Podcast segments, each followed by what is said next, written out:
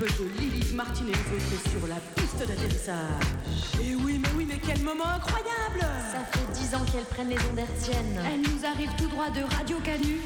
Toute la galaxie ne capte pas le 102.2. Enfin, vous pouvez les écouter sur nos ondes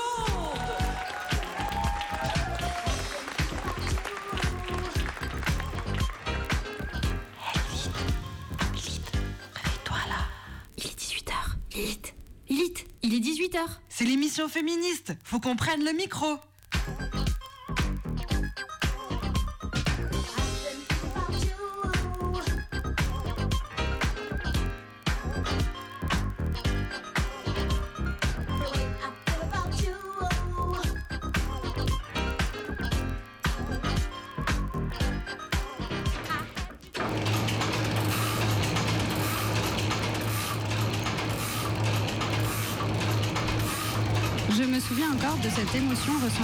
1975 lorsqu'à Rouge, nous avons ouvert notre propre imprimerie.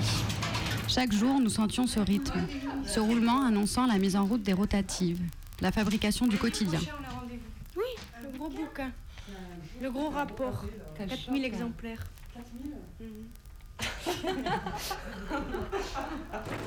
Dix ans après, en 85, l'émotion est toujours présente. À l'imprimerie de femmes Voix Off, l'espace est plus petit, les presses aussi.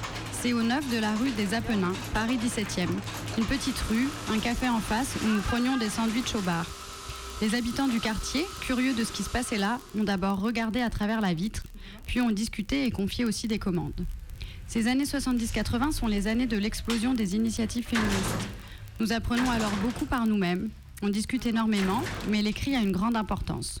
Tout se met en place, des revues, des maisons d'édition, une librairie féministe à Paris, un atelier de reliure et, enfin, une imprimerie. Voix off, alliance entre utopie et fabrication, pour imprimer ce qui permettait de penser un autre futur, ce qui resterait peut-être dans les tiroirs. Vous êtes bien à l'écoute de Lilith Martin et les autres. Et aujourd'hui, on va vous parler de Voix Off, une imprimerie féministe non mixte, fondée à Paris en 1982 par quatre militantes du MLF, désireuses de créer un lieu de travail bienveillant. En imprimant des textes écrits par d'autres femmes, des revues féministes et lesbiennes, des affiches, des tracts et des livres, elles manifestent leur opposition à la domination masculine dans ce secteur d'activité. Leur production s'est diffusée dans les milieux alternatifs et militants jusqu'en 1988. Si on vous parle de ça aujourd'hui, c'est parce qu'un livre du même nom est sorti en décembre 2021 pour retracer cette histoire. Et pour nous en parler aujourd'hui, nous accueillons Natalia, elle-même imprimeuse, typographe et éditrice, qui fait partie du collectif Cahiers des Typotes, qui vient de publier ce livre. Eh bien, salut Natalia. Salut. Donc on est ensemble pour euh, une heure et pour euh, faire un petit peu la présentation, on va proposer peut-être que tu commences par te présenter, euh, présenter le collectif auquel tu appartiens. Et puis on parlera ensuite ensemble du livre, de son contenu, de comment il a été fait et tout ça. On parlera peut-être, enfin tu diras peut-être deux mots du film de Myriam Delagarde qui est sorti en 84 et qui donne à voir le travail des femmes de voix off à cette époque, dont on va mettre un peu des extraits au cours de cette émission. Donc on en dira peut-être deux mots. Du coup, euh, eh ben, est-ce que tu as envie un petit peu euh, de, de te présenter? Eh bien oui, donc en fait, euh, je suis imprimeuse typographe et j'ai coédite la collection Cahiers des typotes avec Fanny Mion, qui est, elle, elle graphiste et éditrice. Avec Fanny, nous gérons la ligne éditoriale de la collection, mais il faut savoir que les collectifs des typotes est composé actuellement par une vingtaine de personnes qui ont participé à la fabrication du premier livre, donc euh, des relectrices, euh, archivistes, chercheuses, euh, militantes, imprimeuses, bibliothécaires. C'est un collectif un peu particulier, il est toujours en mouvement, il est ouvert pour les femmes et il évolue selon les différents sujets qu'on aborde dans la collection. Et donc La Voix Off, c'est le premier livre euh, que vous éditez? Oui, C'est c'est ça? le premier livre. Ok. Et vous avez déjà édité euh, d'autres choses avant? Ou il y a déjà d'autres choses qui sont sorties au nom de ce collectif? Euh, non, en fait, c'est vraiment les premiers livres euh, du collectif. Avant, euh, j'avais fait des recherches et j'avais sorti un, petit dépliant, mais vraiment en mode sous le manteau. Mais là, c'est les premiers livres officiels qu'on sort sous le nom de, des cahiers des typotes. Ok. Et toi, tu dis que tu es imprimeuse et typographe, et du coup, en fait, ça veut dire quoi, être imprimeuse et typographe? Bah, C'est-à-dire que j'imprime avec euh, des presses typographiques. Euh, je compose des textes avec des caractères en plomb et en bois. Et, et, et j'imprime avec une presse, donc à l'ancienne, comme pour l'invention de, de l'imprimerie. En fait, typographe, ça veut dire ça, du coup, ça veut dire quand tu utilises les... Ouais, les caractères. Les caractères et que tu les assembles et que tu utilises une presse? Ouais, c'est tout à fait. Après, euh, on devrait peut-être plutôt dire imprimeuse typote. Le féminin du typographe, c'est typote. C'est comme euh, les femmes qui travaillaient dans, les ateliers. Elles s'appelaient elles-mêmes. En fait, c'est elles-mêmes qui se sont donné euh, ces noms-là pour se différencier, différencier de leurs collègues masculins. C'est pour ça les cahiers des typotes alors? Et c'est pour ça les cahiers des typotes, voilà, c'était un petit clin d'œil, euh, je pense, à mon métier, mais aussi euh, au tout début aux, femmes quand elles ont vraiment voulu se faire une place dans les milieux de l'imprimerie. Ok. Et toi, quand euh, on s'est rencontrés euh, avant pour préparer cette émission, tu me disais que tu, tu faisais pas mal de recherches, euh, je crois, sur les femmes dans le milieu du livre. Enfin, peut-être tu veux en dire un peu en dire deux mots. D'où vient toi peut-être ta passion du coup du livre, de l'impression et un peu qu'est-ce qui t'a amené à faire ces recherches-là? Euh, oui, donc en fait, j'ai fait euh, des études euh, aux Beaux-Arts dans l'école supérieure d'art et design de Saint-Étienne. Et je me suis toujours un peu intéressée bah, aux livres et à l'édition et à la technique. Donc après, après quelques expériences, bah, j'ai été de plus en plus attirée à la technique. J'ai pu découvrir l'impression typographique et du coup, ça a été un peu une révélation en fait les jours où j'ai mis un pied dans un atelier typo, enfin, je savais que je voulais faire ça, c'est devenu comme une sorte d'obsession. Et euh, donc après, les choses se sont faites euh, assez bien et j'ai pu, euh, pu monter un atelier avec pas mal d'autres personnes à Vaux-en-Velin. Euh, donc, euh, c'est cette euh, première expérience-là qui, qui m'a permis de, de m'installer et, et, de mettre en place des outils accessibles et puis, et puis de pouvoir imprimer avec plein de, de gens. Et après, je pense que tout, tout ce qui est l'aspect des recherches, c'est quelque chose qui m'a toujours plu. Et euh, quand j'ai commencé à imprimer, j'ai rencontré pas mal d'imprimeurs, et du coup pour la plupart des hommes imprimeurs, parce que ça reste quand même un milieu qui est euh, très masculin. Et j'ai commencé un peu à me poser euh, des questions sur les rapports des genres dans le métier.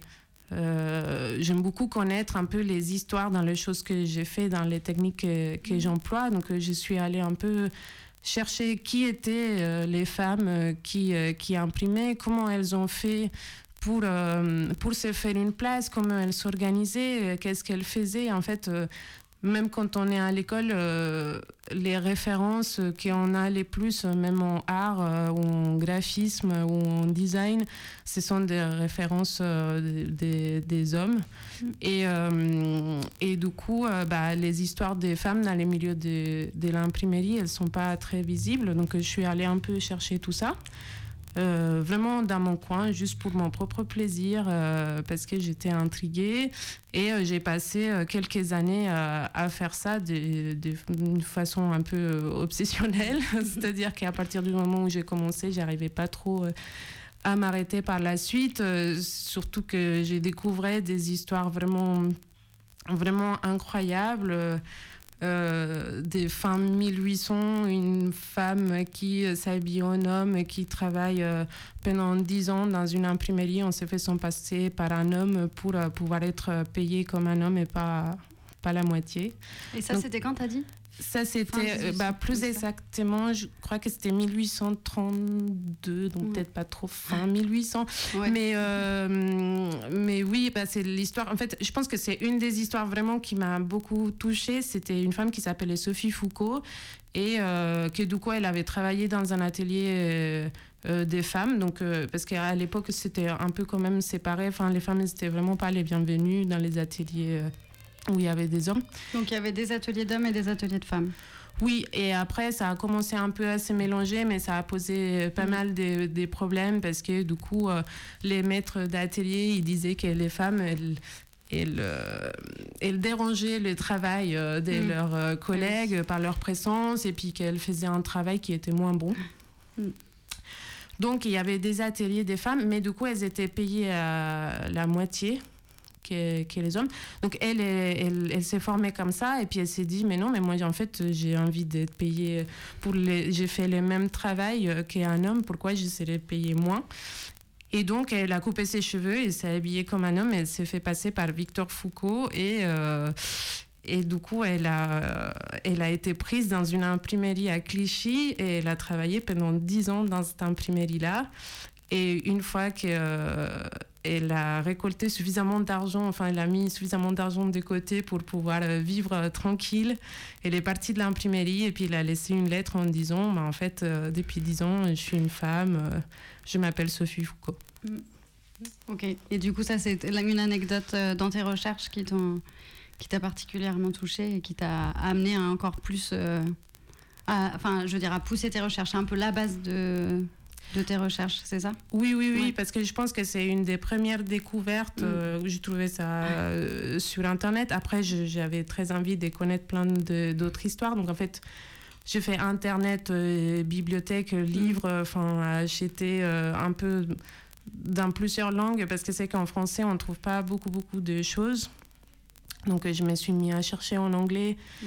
et en espagnol aussi. Et, euh, et donc, je me suis rendu compte après 2-3 ans que je commençais à avoir une, une véritable base de données avec, euh, avec pas mal de- d'informations et, et des choses qui étaient intéressantes. Et du coup, je me suis dit, ben, il faut, il faut faire quelque chose. Enfin, il faut les diffuser, il faut, il faut les éditer, mais je ne savais pas trop comment, euh, ni quand, ni sous quelle forme.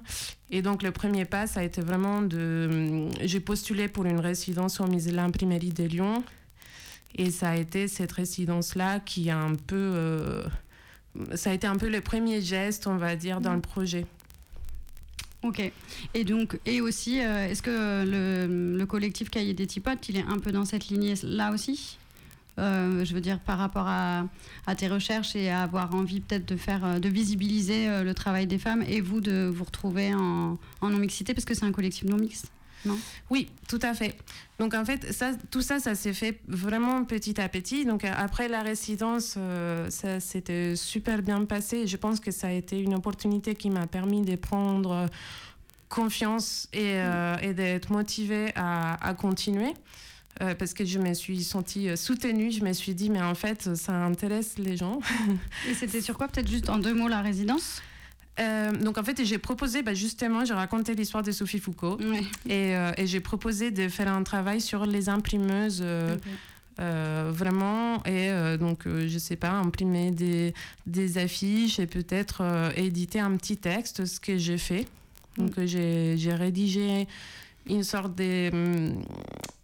Introduction, c'est comme un texte qui, qui, où il y a vraiment une grande partie de mes recherches dedans. Et je, parle très rapidement de ça. Donc c'était vraiment, vraiment ça. C'était une sorte d'introduction avec des affiches un peu hommage à, à certaines imprimeuses. Mais euh, une fois que j'ai fini cette résidence, je me suis dit, mais en fait, il faut, il faut plus, enfin, il faut faire quelque chose de. Les, les pas d'après, Mm. quoi. il faut aller un peu plus loin, il faut, il faut diffuser ces histoires euh, euh, d'une autre façon et, et leur donner encore plus de place parce qu'il y a un véritable manque. Je me suis rendu compte de ça aussi parce que j'ai eu accès aux archives du musée et euh, juste de voir qu'il n'y avait pas beaucoup, beaucoup de choses enfin, dans un musée qui est euh, spécifique à l'imprimerie, au métier. Enfin, c'est. Voilà, c'était déjà un grand signe de qu'il fallait euh, vraiment faire quelque chose assez, assez rapidement. Ok. Euh, est-ce que peut-être, est-ce que tu, sur la, la collection, tu as d'autres euh, choses à ajouter sur la présentation de- du cahier des tipotes ou... Euh, bah, de dire qu'en fait, continuer un petit peu l'histoire dans le sens où, après la, la, résidence, donc je me suis dit qu'il fallait éditer euh, euh, quelque chose. Mais bon, après, depuis toujours, euh, j'avais envie un peu de travailler avec plein de personnes différentes. Enfin, je mm. savais que je pouvais pas le faire toute seule et je voulais pas non plus le faire toute seule. Je voulais quand même. En fait, j'aime beaucoup rencontrer des gens qui sont dans le métier et, et puis collaborer et faire des choses de façon collective.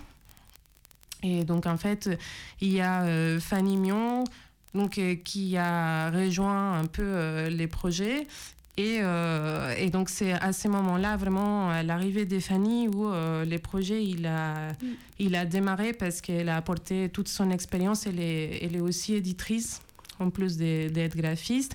Donc, elle dirige une autre revue qui s'appelle FIG, une revue d'architecture. Et, euh, et, donc, c'est à son arrivée avec, euh, avec toute son expérience et son énergie qu'on a pu mettre en place euh, vraiment tout ce qui tout ce que les, les, cahiers d'étipote représentent aujourd'hui. Et donc, on a, on a réfléchi ensemble à ce qu'on avait envie de faire. J'aurais fait toute une liste des sujets par rapport à mes recherches, des mmh. sujets que j'avais envie d'éditer assez rapidement. Et euh, donc, on a, on a choisi, je pense, euh, deux, trois sujets. Et puis, on, on a un peu lancé des bouteilles à la mer pour euh, voir qu'est-ce que qu'est-ce que ça a donné On a cherché des mails, on a, on a un peu contacté pas mal de personnes et j'avoue qu'au au tout début, moi, je me disais bah, peut-être qu'on aura une ou deux réponses sur une vingtaine de mails. Et la grande surprise, c'était que tout le monde a répondu. et euh, avec un enthousiasme et un soutien vraiment. Je ne m'attendais pas du tout. Et puis, c'était vraiment émouvant et, euh, et, ça a donné beaucoup d'énergie euh, au projet. donc. Bah, petit à petit, on a, on a avancé sur, sur les sujets, on a commencé à, euh, tout a commencé à prendre forme. On, a commencé à réfléchir, c'est quoi la ligne éditoriale, de quelle façon on a envie de travailler. Euh, on a envie de travailler entre femmes pour pouvoir aussi rendre visible les travail de, des collègues euh, contemporaines. Donc raconter des histoires peut-être plus ou moins anciennes, mais aussi mettre en avant les travail de, des, des collègues d'aujourd'hui. Ok, et du coup, c'est un, un, peu ça la ligne euh, éditoriale, du coup c'est Oui, bah, c'est raconter des histoires de femmes dans les milieux du livre. Donc euh, au début, ça a commencé vraiment les imprimeuses. Et après, en fait, euh, petit à petit, euh, bah, je commençais à trouver euh, bah, plein d'histoires des collectifs des relieuses, des, des... Bon, après, il y a des graphistes aussi. Enfin, il y a plein de métiers dans, dans, les métiers du livre. Et donc, parfois, je me dis, bon, c'est peut-être un peu dommage de, de, passer à côté. Mais je pense que il y a un aspect un peu dans les choix qu'on fait, en tout pour les moments, ce qui nous intéresse le plus, c'est euh, vraiment les collectifs. Mm. Euh, c'est des collectifs qui, qui, mettent en place euh, des imprimeries pour pouvoir former des, des, des, femmes. Les écoles aussi, parce qu'il y en a eu quelques-unes des écoles typographiques pour les femmes. Et puis l'aspect militant aussi. De la, une, production militante, mais, mais qui est une chose qui arrive assez souvent dans les collectifs non mixtes euh, des, euh, des femmes euh, du milieu de l'imprimerie, parce que tout simplement, l'imprimerie, ça permet la diffusion des idées et de créer des, des espaces d'expression. Et donc, ça va avec. Donc, forcément, on trouve beaucoup plus ces, ces thématiques-là.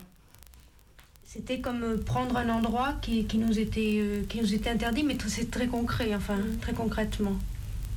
Bon, euh, moi, je sais que ça m'ennuie beaucoup quand je suis dans une ville de voir des maisons faites, euh, toujours de me dire euh, ces maisons sont faites et sont conçues par, par des hommes, mm. en tous les cas sont faites. Mm.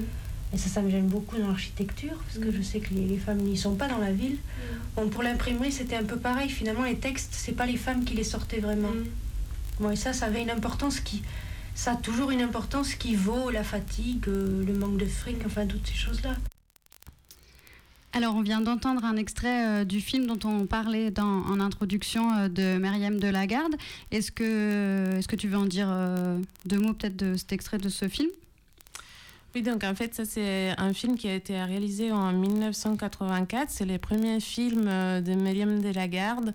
C'est un film qui, euh, qui fait partie euh, des archives du Centre audiovisuel Simone de Beauvoir.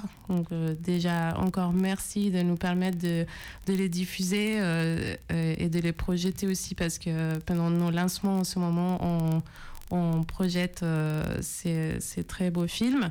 Et oui, ce qu'il faut savoir, euh, c'est que euh, Voix off, l'imprimerie, on l'a découverte à travers ces films. Bah, C'était tout bêtement, j'ai mis imprimerie des femmes sur Google.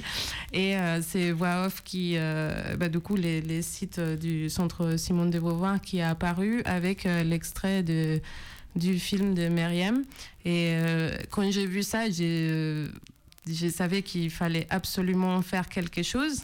Et j'ai assez facilement trouvé euh, l'adresse de, de Myriam et on, on l'a contactée. Donc elle fait partie d'une des personnes qui a été contactée au tout début du projet et euh, elle a été un peu l'élément euh, déclencheur euh, de tous les contacts qu'on a eu par la suite. Donc, elle nous aura donné les contacts d'une des imprimeuses, ben, une des la photographe du coup qui aussi, elle nous a permis de publier les photos euh, des imprimeuses d'un livre, dont Catherine Dedon.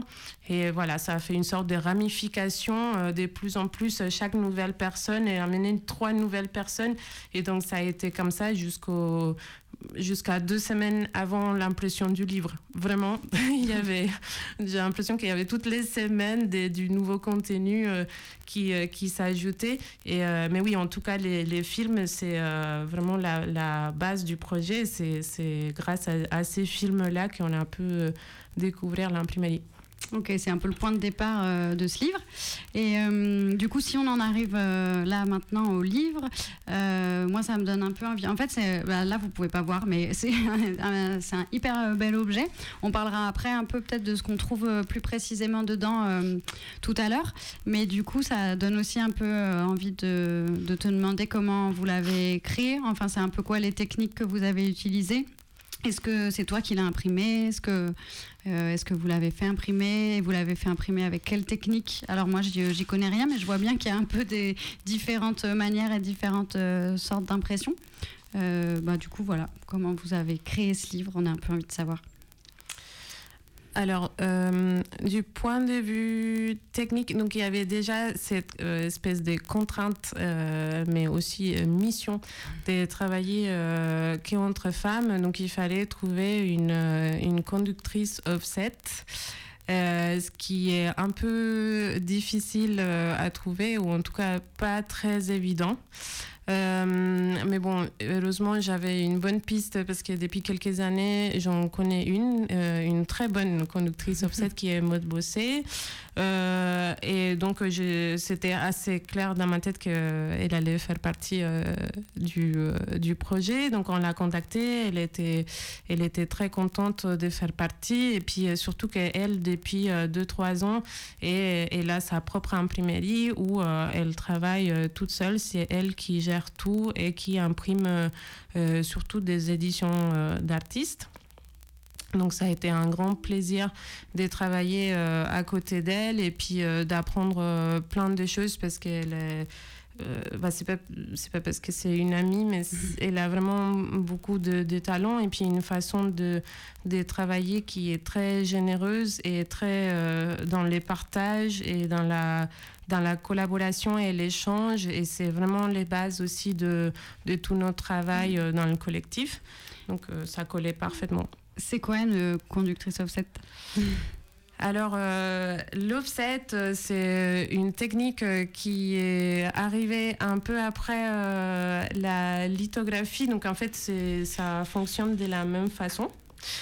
donc, tu vas être obligé de dire c'est quoi la lithographie du coup Il faut que, j'explique la lithographie. Vite fait, mais oui. Alors, euh, c'est euh, un sort de dessin qui est fait euh, avec un crayon lithographique ou avec des l'encre tout simplement et qui est gravé sur une pierre. Mm. Et en fait, c'est vraiment cette, comment dire, l'opposition, je me souviens plus du mot, entre l'eau et, et l'huile. Enfin, l'eau est la matière grasse qui, se répelle d'une certaine façon. Euh, donc il y a, y a cette même euh, cette même technique comme ça, sauf qu'en en offset, c'est euh, vraiment des plaques. Bon, ça a été développé après dans les années euh, 70 Ok. euh, aux États-Unis. Et donc, sur la même base de la, de la litho. Et donc, c'est des plaques qui sont gravées et puis imprimées avec, des, avec des presses. Avec des presses, ouais. Ok, Mhm. d'accord. Et on retrouve d'autres techniques dans ce livre. Oui, on trouve d'autres techniques. Euh, à l'intérieur, il y a des inserts qui sont imprimés en riso. Donc euh, après la riso, c'est comme euh, une sorte de photocopieuse. Euh, alors comme ça, ça semble un peu abstrait, mais euh, c'est une technique vraiment assez accessible et qui est utilisée pour des très gros tirages et, et qui a un, un sort de petit grain qui est assez reconnaissable parce que c'est une encre qui sèche jamais en fait en, en vrai. Ah oui. Euh, C'est-à-dire que ça sèche mais c'est beaucoup moins euh, résistante que euh, l'offset ou l'impression typographique. Mais du coup, c'est un, un petit grain qui est très caractéristique et puis euh, on imprime une couleur à la fois. Donc il y a une sorte de des, euh, des tambours avec une, euh, une, petite, euh, une petite feuille où c'est les masters qui est gravé. Donc c'est l'image euh, en fait qu'on veut, on veut imprimer qui est gravée dedans et puis euh, et l'encre qui vient, euh, qui vient imprimer les feuilles très, très rapidement comme une photocopieuse. Donc, Mais- on, Pardon, vas-y, vas-y. Donc on a imprimé les inserts avec, euh, avec cette technique-là. Et euh, on, peut faire de la- on peut faire différentes couleurs quand même, mais il faut passer plusieurs fois Voilà, avec la fait. c'est ça? Oui. Est-ce que si je dis un peu comme la sérigraphie, je dis une connerie ou quand même Euh, non, Pas parce que la sérigraphie, on pose en plusieurs couleurs aussi? Oui, tout à fait, mais c'est juste que euh, la sérigraphie, il y a un cadre avec de la soie. Donc, c'est pas tout à fait la même chose, alors que la riso, c'est vraiment une machine. Il faut imaginer un photocopieur avec un, un tonnerre à l'intérieur. Et, et c'est les tonnerres qu'on change à chaque fois Mm. Ah pour oui. faire les différentes couleurs. Et, et les boutons, juste pour mettre. euh, on peut changer la trame aussi. Bon, ben voilà, après, il y a, y a pas mal de spécificités. Mais euh, alors que la sérigraphie, c'est vraiment des cadres. L'encre, elle passe à travers, euh, à travers ces, euh, cette soie. euh, C'est, c'est, différent. C'est encore autre chose. J'ai dit Oui, une bêtise. Ok, c'est- c'est pas grave. Non, non, mais. euh, Merci de préciser. ouais. Et donc après, la dernière technique, donc c'est la- l'impression typographique, donc j'avais déjà expliqué avant. Donc là, notre couverture, elle est imprimée en, en typo. Euh, après, c'est- ce ne sont pas des caractères euh, typographiques parce que euh, d'ailleurs, c'est une typo qui a été dessinée par Émilie euh, Rigaud et par Axel Pelletanche et donc euh, qui n'existe pas en plomb euh, ni en bois. Donc c'est un polymère, donc c'est une espèce de euh, plaque qui est gravée en relief. Donc même principe que les caractères, sauf que c'est une plaque qu'on on fait graver et puis après on, utilise une presse typographique pour l'imprimer. Ok. Et les machines qu'on utilise, c'est des machines automatiques? Ou c'est des machines. Enfin, parce qu'il me semble qu'il y a une histoire de trucs semi-automatiques ou automatiques, non? Je crois d'avoir lu ça dans le livre. Oui, donc en fait, là, pour euh, chez Mode, donc Mode, elle a fait et la couverture en typo avec les polymères et l'intérieur en offset. Donc, c'est des machines euh, complètement automatiques. Mm.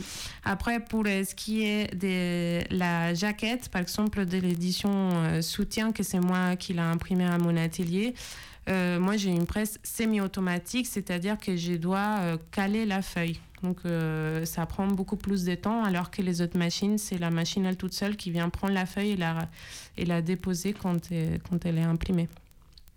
Ok. Euh, et ben, merci. Est-ce qu'on fait une pause musicale? Oui. Oui. Allez, on fait une pause musicale.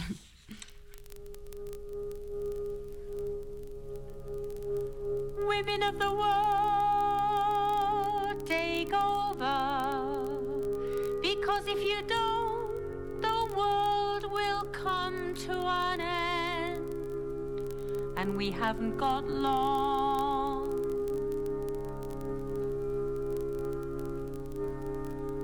Women of the world, take over.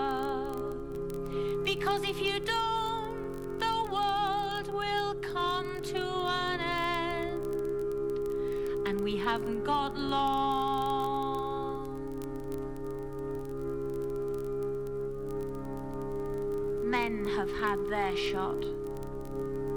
And look at where we've got. Women of the world, take over. Because if you don't, the world will come to an end. And we haven't got long.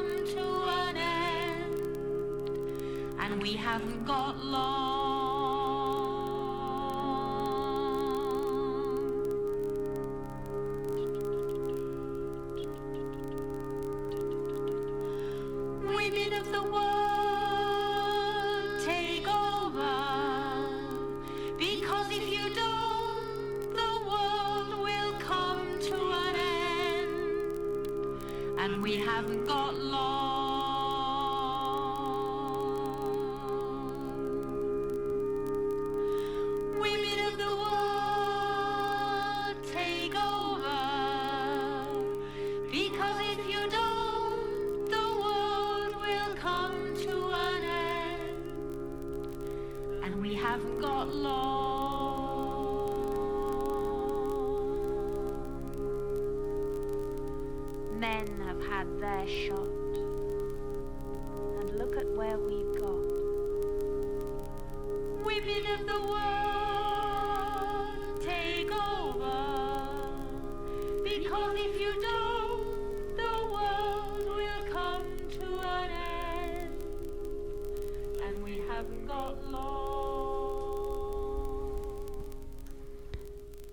Toujours à l'écoute de Lilith, Martine et les autres. On est en direct euh, de Radio Canu et avec nous dans les studios, on accueille Natalia. Euh, Est-ce que tu veux nous dire la musique qu'on vient d'écouter? C'est toi qui l'as choisie et du coup, si tu veux nous donner le titre et le nom, euh, ça serait super. Alors oui, c'était Woman of the World et c'est de Ivor Cutler et Linda Hurst. Ok, merci beaucoup. Tu le dis vachement mieux que moi en plus. C'était une super bonne idée que tu le dises. du coup, euh, donc on est ensemble pour une heure euh, pour parler du livre euh, que tu as édité euh, Voix Off. Est-ce que tu veux nous dire un petit peu ce le contenu de ce livre, ce qu'on y trouve? Parce qu'il y a vraiment plein de photos, plein d'archives. du coup, il y a des entretiens, il y a des textes écrits. Est-ce que tu peux nous dire un petit peu tout ce qu'on peut trouver dans ce livre? Euh, oui, donc en fait, on a réédité deux textes qu'on on avait trouvés. Donc il y a un, premier texte qui est un interview euh, réalisé par Marie-Victoire Lui. Donc euh, Marie-Victoire Lui euh, est, est une chercheuse euh, euh, écrivaine. Donc ça avait été publié en 1985 dans les cahiers du Griffe. Donc ça c'est aussi un de, de premiers textes euh, qu'on a trouvé après les, les films euh, de Myriam Delagarde. Donc c'est euh, un très chouette interview où euh, elle, euh, elle parle vraiment depuis le début, quoi, comment elles ont euh, commencé l'imprimerie, pourquoi elles font ça, c'était quoi leurs moyens, les, les subventions, euh, les galères, euh, leur façon de travailler, les, tout ce qu'elles voulaient imprimer, et, etc. Et Et c'est- c'est qui qui a interviewé? C'est Marie-Victoire, lui. et c'est une des imprimeuses? Ouais, c'est Ouais. Jocelyne. Ah, Non. Marie-Victoire Louis, elle interview Jocelyne et Jocelyne, elle était imprimeuse. Voilà. Ok. Parce que, oui, donc en fait, à voix off, elles étaient quatre. Ouais. Donc, euh, il y avait Jocelyne Camblin, euh, Betty, Florence euh, Faury-Vidal et Françoise Hiro. Donc, elles n'ont pas toutes resté tout le temps. Euh, c'est surtout Jocelyne et Betty qui ont fait depuis le début jusqu'à la fin.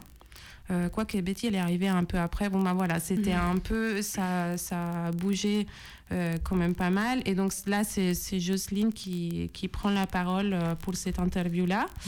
Euh, et le deuxième texte, c'est euh, aussi une, une réédition. C'est un texte qui avait été publié dans une plaquette éditée à l'occasion de la rencontre des lieux d'expression et d'initiative des femmes, organisée par la Maison des femmes de Paris en 85 aussi.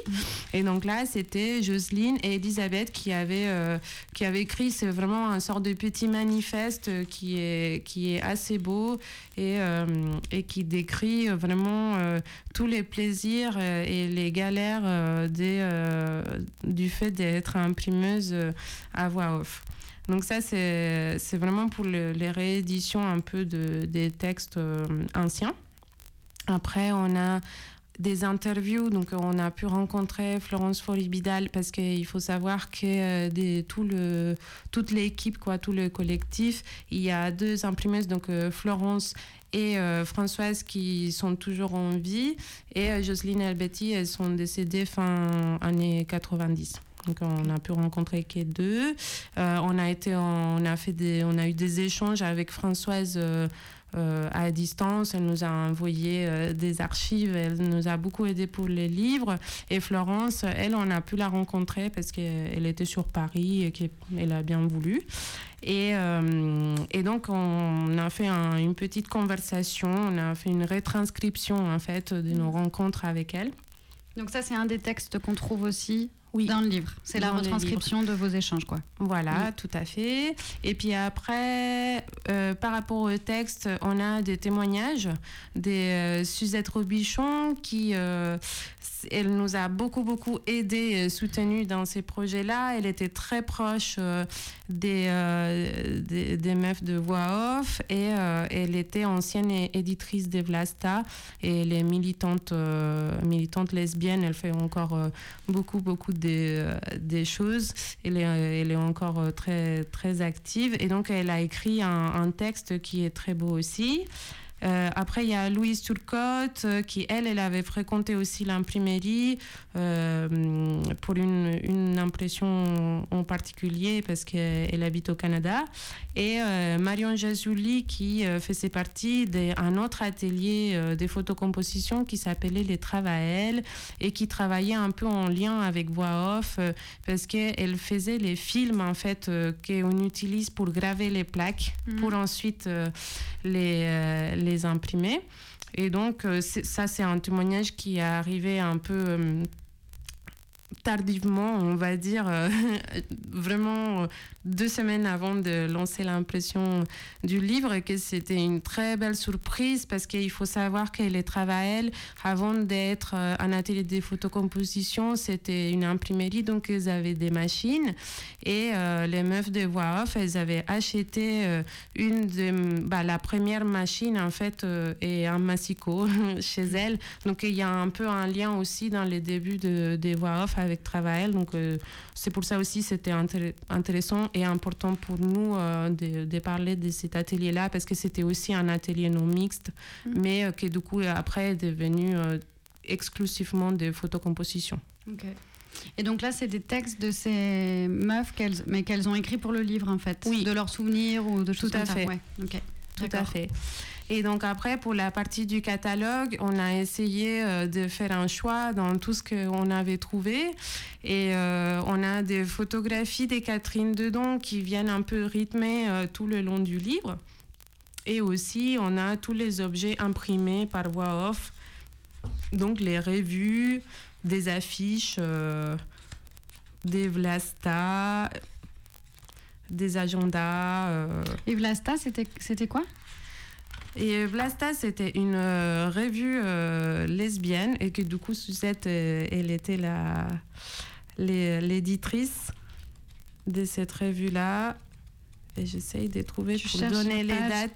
83, elle existait à partir des 83 et jusqu'à 85. Et euh, voilà, c'était vraiment ça. C'était on a on a découvert euh, tous les numéros. En plus, il faut savoir toutes ces revues. bah, Bien sûr, elles sont elles sont un peu difficiles de trouver, donc c'est vraiment des archives très précieux. Et donc on a eu la chance euh, d'avoir accès à, à tous ces archives-là et à pouvoir les feuilleter. Peut-être euh, pas les lire entièrement parce qu'on n'aura pas eu le temps. C'était des prêts un peu qui duraient euh, pas très très longtemps, mais euh, mais voilà, on, on est très chan- chanceuse d'avoir eu accès à tout ça. Et euh, c'est des personnes qui vous ont donné leur, euh, enfin ou prêté en tout cas euh, leurs archives? Vous, vous êtes en lien avec des centres d'archives? Eh ben, il y a plusieurs choses. Donc, euh, oui, il y a pas mal de personnes qui nous ont prêté leurs archives euh, personnelles. Après, il y a la bibliothèque Marguerite Durand aussi, où on a pu euh, trouver des photographies, une affiche et un livre qui avait été imprimé par Voix Off euh, qui s'appelle euh, Rupture. Et après, il y a aussi les archives lesbiennes qui, euh, qui nous ont euh, passé aussi l'agendienne et, euh, et je crois que des cartes postales et quelques affiches. Donc oui, ça a été un travail où il y a eu euh, pas mal de monde. Euh, En fait, quand on était en pleine recherche, on contactait tout ce qu'on pouvait pour euh, essayer de, de trouver des choses. Mm. Ouais. Et du coup, vous avez dû faire un choix sur euh, qu'est-ce que vous mettez, qu'est-ce que vous mettez pas. Tout à fait. Et ça, c'était, c'était vraiment pas évident, mais après, c'est un choix qui, qu'il faut qu'il, qu'il soit fait. Après, je pense qu'on on a pu avoir un peu des places dans les livres pour euh, montrer quelques doubles pages euh, des intérieurs des revues, pour voir un peu les contenus, euh, les sommaires. Ça, c'était Mm. des, des choses assez importantes pour avoir un peu euh, une vision de ce qui était édité à cette époque-là et les questions qu'elle s'est posées, leurs préoccupations euh, et leurs besoins. Quoi. C'est- C'était vraiment très intéressant, mais ce sont des archives qui mériteraient d'être euh, vraiment rééditées parce que c'est, ça fait partie de, de l'histoire et que je pense qu'aujourd'hui aussi, et c'est pour ça aussi un peu, je pense que j'ai, que j'ai fait ça, c'est que j'ai besoin un peu de connaître l'histoire pour, euh, pour pouvoir me positionner euh, aujourd'hui. Et, euh, et voilà, ouais. Que vous avez un peu une idée commune Oui, ah oui. qui fait ça? Que ça marcherait pas autrement? Ah, si on n'avait pas eu l'idée euh, et l'idéologie qui nous avait soutenus, on on n'aurait jamais continué, c'est sûr. Oui, c'est sûr. Au départ du projet, on était quatre. On s'est toutes connues par le mouvement. On en avait assez de travailler dans les structures traditionnelles. On a cherché ce qu'on pourrait faire qui allierait à la fois le militantisme et le travail. On en avait assez, on en avait assez aussi de faire des trucs dans le bénévolat. Notre première idée, ça a été de faire une maison d'édition. Mais ça demandait trop de moyens financiers. C'était le truc le plus immédiat parce qu'on lisait beaucoup de revues. Il y a plein de filles qui écrivent plein de choses et ça ne sort jamais parce qu'il n'y a pas d'éditeurs qui prennent les manuscrits. Comme on n'avait pas le fric pour faire ça, on a dit bon, on va commencer par le début, c'est-à-dire l'imprimerie. Ce qui nous plaisait là-dedans, c'était tout le côté technique. C'est un métier très beau, c'est assez fascinant. Il y a tout un rapport à la matière, aux machines. On s'est lancé comme ça. Ça, c'est un extrait du coup qu'on trouve dans le livre. Euh, c'est un extrait de la première interview, je crois, dont, dont tu parlais. Du coup, c'est, je ne sais plus, Jocelyne. Marie-Victoire. Ouais, euh, qui interview Jocelyne. C'est ça. Ouais. Donc on entend, c'est Jocelyne qui dit un peu Ouais. pourquoi et, et comment elles se sont lancées. Et du coup, toi, est-ce que tu sais un petit peu après euh, bah, comment ça se passait concrètement et peut-être euh, est-ce qu'il y a, enfin, quelles difficultés elles se sont rencontrées, euh, se sont confrontées? J'imagine qu'il y en a eu. Est-ce que tu, dis elles étaient quatre Est-ce qu'elles étaient, elles se payaient? Euh, ou pas? Comment? Voilà. si toi tu sais un petit peu tout ça.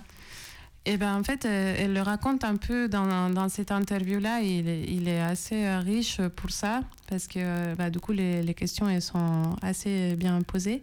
Mais euh, elles ont commencé avec euh, une soirée de soutien au Bataclan en 82 avec un autre groupe qui s'appelait euh, les 3F et c'était euh, formation pour les femmes par les femmes. Donc c'était un autre collectif encore euh, dans la, la, même idée, mais du coup de former des femmes dans des métiers bah, typiquement entre guillemets euh, masculins. Mm.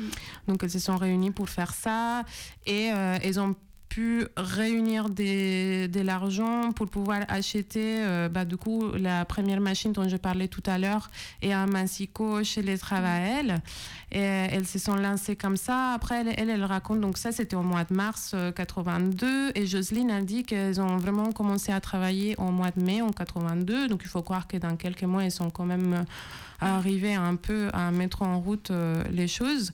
Et, euh, mais après, elle, elle, parle beaucoup de, de, la galère économique parce que cette machine-là qu'elles avaient achetée, je crois qu'elle euh, elle avait, elle avait tenu que six mois. Après, elle a été cassée. Ils ont dû acheter une autre nouvelle machine. Mais entre-temps, elles ont eu une subvention du ministère des droits de la, la femme.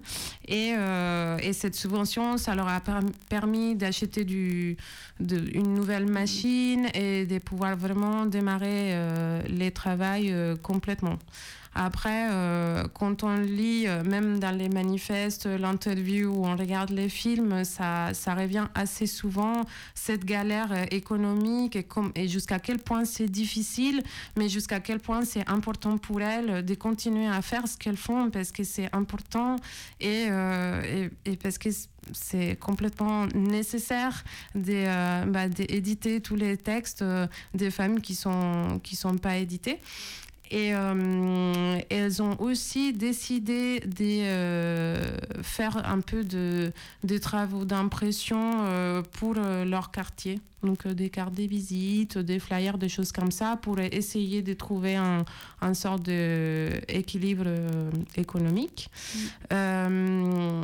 je crois qu'à un moment donné, elles se sont dit qu'il fallait quand même qu'elles se payent parce qu'elles travaillaient énormément. Donc à un moment donné, il fallait quand même arriver euh, à vivre. Donc elles essayaient de sortir des salaires. Et puis elles sont continuées comme ça dans, dans, un, dans, dans cette galère et des, et des allers-retours un peu administratifs. Et puis les demandes des subventions et, euh, et tout ça. Que mm. Ce sont des choses que j'ai l'impression quand même que ça n'a pas trop changé quand on essaye de se lancer dans des projets un peu indépendants et militants. Mais... Euh, mais oui, oui, en tout cas, c'est très fort et c'est très beau aussi de les entendre parler et de dire euh, oui, on galère, mais si, mais si c'était pas pour euh, cette importance euh, que, comment dire, euh, c'est tellement important pour nous euh, de faire ça et de, diffuser ces idées que ça vaut le coup finalement euh, de galérer autant. Et eh ben peut-être on peut écouter un extrait parce que je crois qu'il y a un extrait où elle, elle dit ça dans le, dans le film. Enfin, je sais pas si ça se pose comme ça. Bon, c'est une évidence de. Pour moi, euh, c'est une évidence de rester à off. J'ai envie d'y être, j'ai envie. Enfin, j'envisagerais même pas de laisser tomber, mais, euh, mais c'est dur. C'est dur financièrement. C'est vrai que ça pose beaucoup, beaucoup, beaucoup de problèmes. Voilà.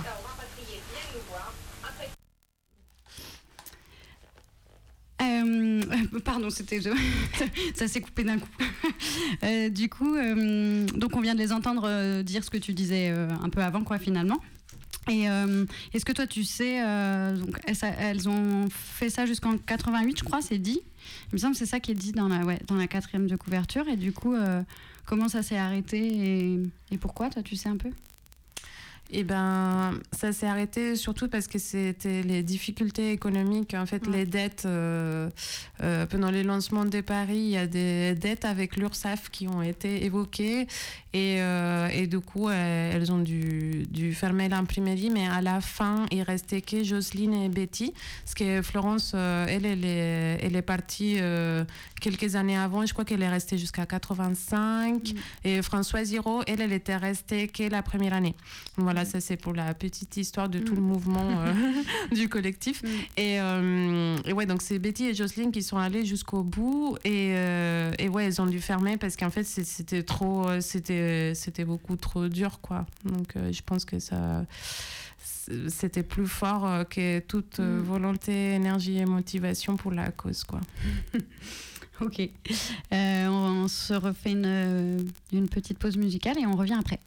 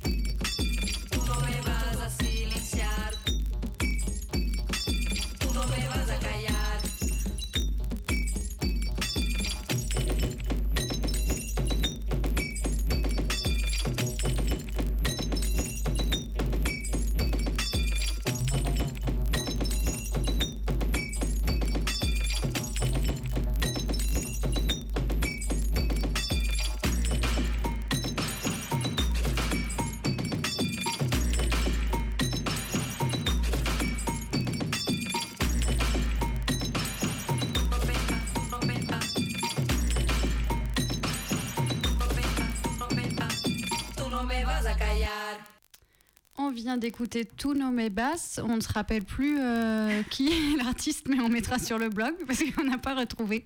Il reste à peine 5 minutes. On est un petit peu frustré dans les studios parce que quand on est, on écouté la musique, on se disait qu'il y avait plein plein de fils qu'on avait envie de tirer, qu'on aurait bien eu envie que ça dure plus longtemps, mais bah, le temps euh, nous est euh, compté il faut qu'on rende l'antenne à 19h pour nos camarades des Canu Info. Du coup, peut-être, est-ce que tu veux nous dire tu veux commencer par lire J'ai l'impression que tu es prête. oui? Oui. D'accord, allez, vas-y, on t'écoute.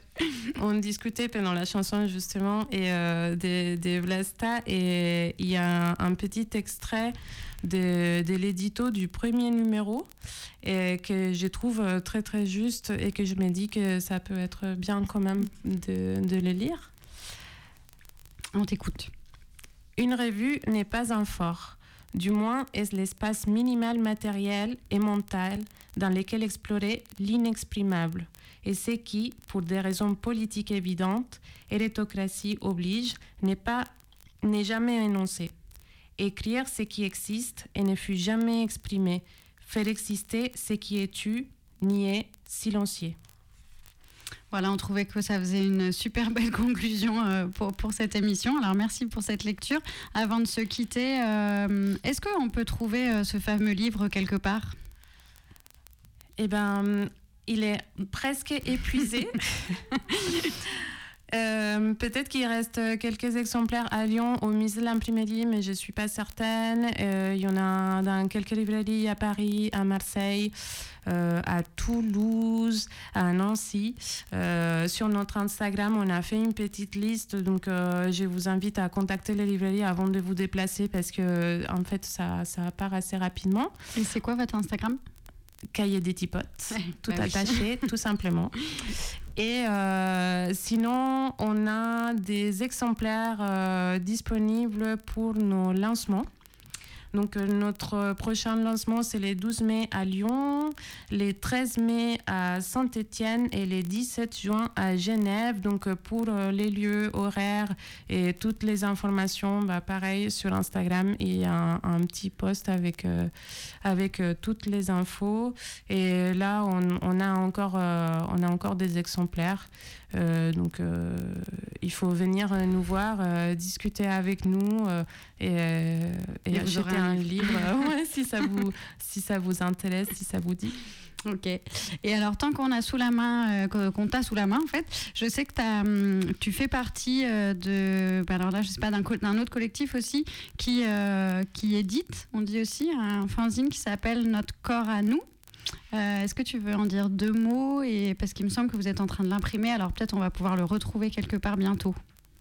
Oui, donc en fait, c'est un fanzine qu'on a imprimé il y a, il y a quelques années et euh, avec euh, La Fraternelle, donc, qui est aussi une autre imprimerie qui, qui est à Saint-Claude. Et on, c'est un collectif un peu, à peu près de huit personnes et c'est un fanzine qui parle des changements du corps dans chez les personnes à vulve. Mm. et donc, à l'époque, on l'avait tiré à 150 exemplaires et donc ça a été épuisé assez rapidement. Et donc là, on est en train de travailler pour euh, le rééditer euh, à 700 exemplaires cette fois-ci. Et comme ça, il y aura plein de monde qui, pourra l'avoir. Donc euh, la sortie, elle est prévue en septembre au Rita Plage, date à définir. Ok, et eh ben merci beaucoup d'être venu à cette émission. Et il est l'heure de se quitter, je crois. Est-ce que tu as une dernière chose à dire maintenant Ou est-ce que euh, ou est-ce qu'on se dit euh, à bientôt? Bah, déjà, vous remercier de donner cet espace pour, euh, pour parler du livre et puis euh, remercier bah, tout le monde, toutes les personnes qui, qui, nous ont aidés et nous soutenus pour les livres, pour les contenus, pour toutes les étapes de, de, ces projets et, et j'espère qu'on imprimera plein d'autres. et ben merci à toi. on va vous laisser avec le Canu Info. On se retrouve dans 15 jours. Dans 15 jours, ça sera une émission spéciale en direct de Grande Zéro parce qu'il y a un, un festival en mixité choisie euh, d'auto-formation avec plein d'ateliers super. On vous invite vraiment à venir. Ça sera le vendredi 20 et le samedi 21 et on fera notre émission en direct de là-bas le vendredi 20. Et la semaine prochaine, à la même heure, ça sera Interlope. Bonne écoute et à bientôt.